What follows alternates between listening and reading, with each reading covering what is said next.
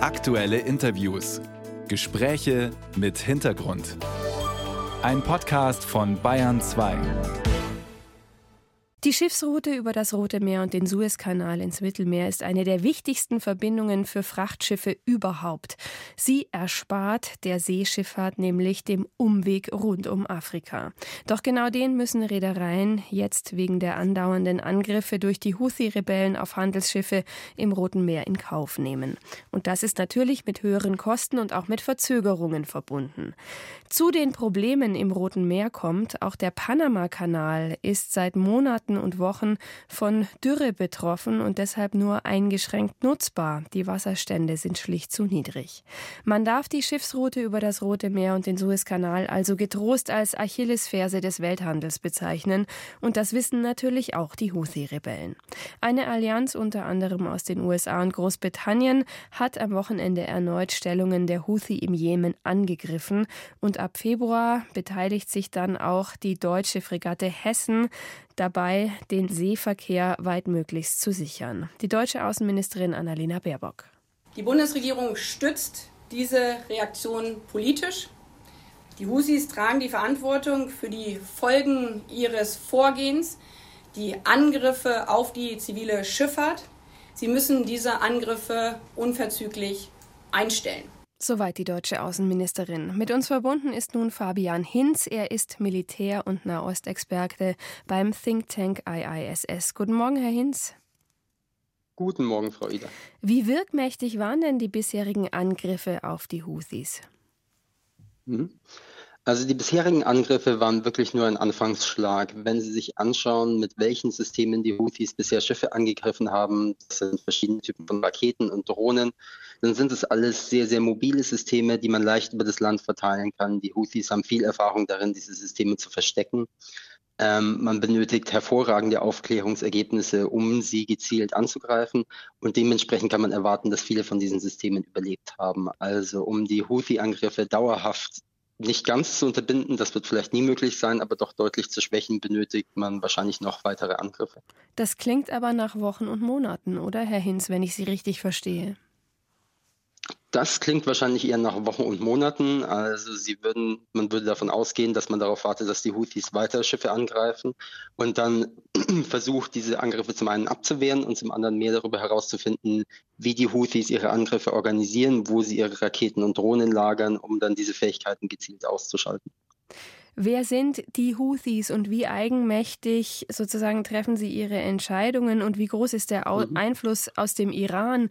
Da sagt man ja immer, es ist äh, sozusagen, die Houthis sind ein Teil der Achse des Widerstandes gegen Israel. Ähm, sind sie eine sozusagen selbstdenkende Organisation oder wirklich dem Iran verpflichtet?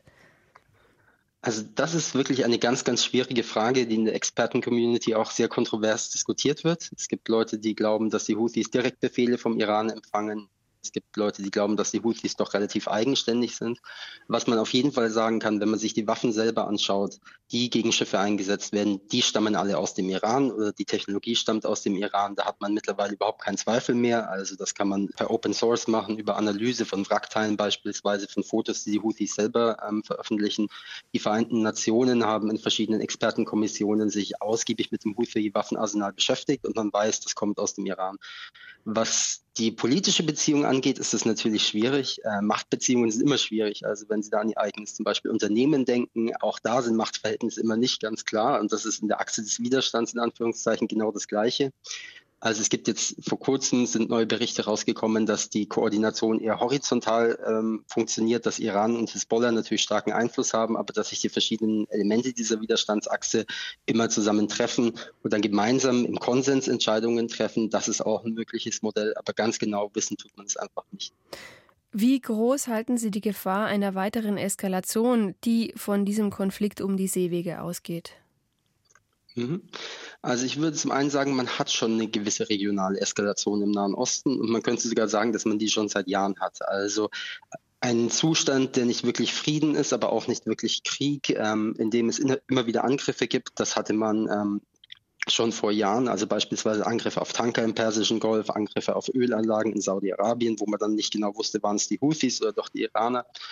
Und ich glaube, das setzt sich fort, aber weiter angefacht durch den Krieg in Gaza auf einem höheren Level.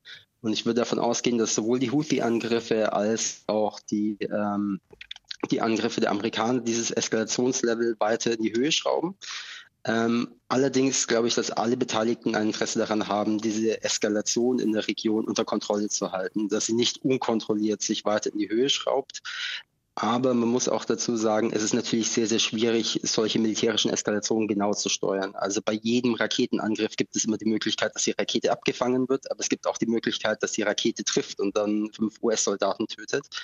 Ähm, das kann man nie genau vorhersagen. Deswegen würde ich sagen, alle wollen die Sache unter Kontrolle halten, aber hundertprozentig garantieren kann man das natürlich nicht. Was bedeutet denn dieser Konflikt jetzt für die Bevölkerung im Jemen? Hm? Also die humanitäre Lage im Jemen ist natürlich katastrophal. Das war sie schon immer. Ähm, der Jemen ist eines der ärmsten Länder der Welt. Selbst vor der Machtübernahme der Houthis und ähm, dem Krieg da, darauf folgte, war die wirtschaftliche Lage im Jemen schon sehr, sehr schwierig. Gerade gab es ein paar Zeichen der Hoffnung vor dem Krieg in Gaza, dass es zum Friedensschluss ähm, zwischen den Saudis und den Houthis kommen könnte, was zumindest ein bisschen Verbesserung versprochen hätte. Ähm, da muss man jetzt auch sehen, wie es weitergeht. Aber prinzipiell ist die Lage im Jemen schlecht und es gibt wenig Ausblick auf massive Änderungen. Soweit die Analyse vom Militär- und Nahostexperten Fabian Hinz. Er arbeitet für den Think Tank IISS. Herr Hinz, herzlichen Dank für Ihre Zeit. Ich habe zu danken.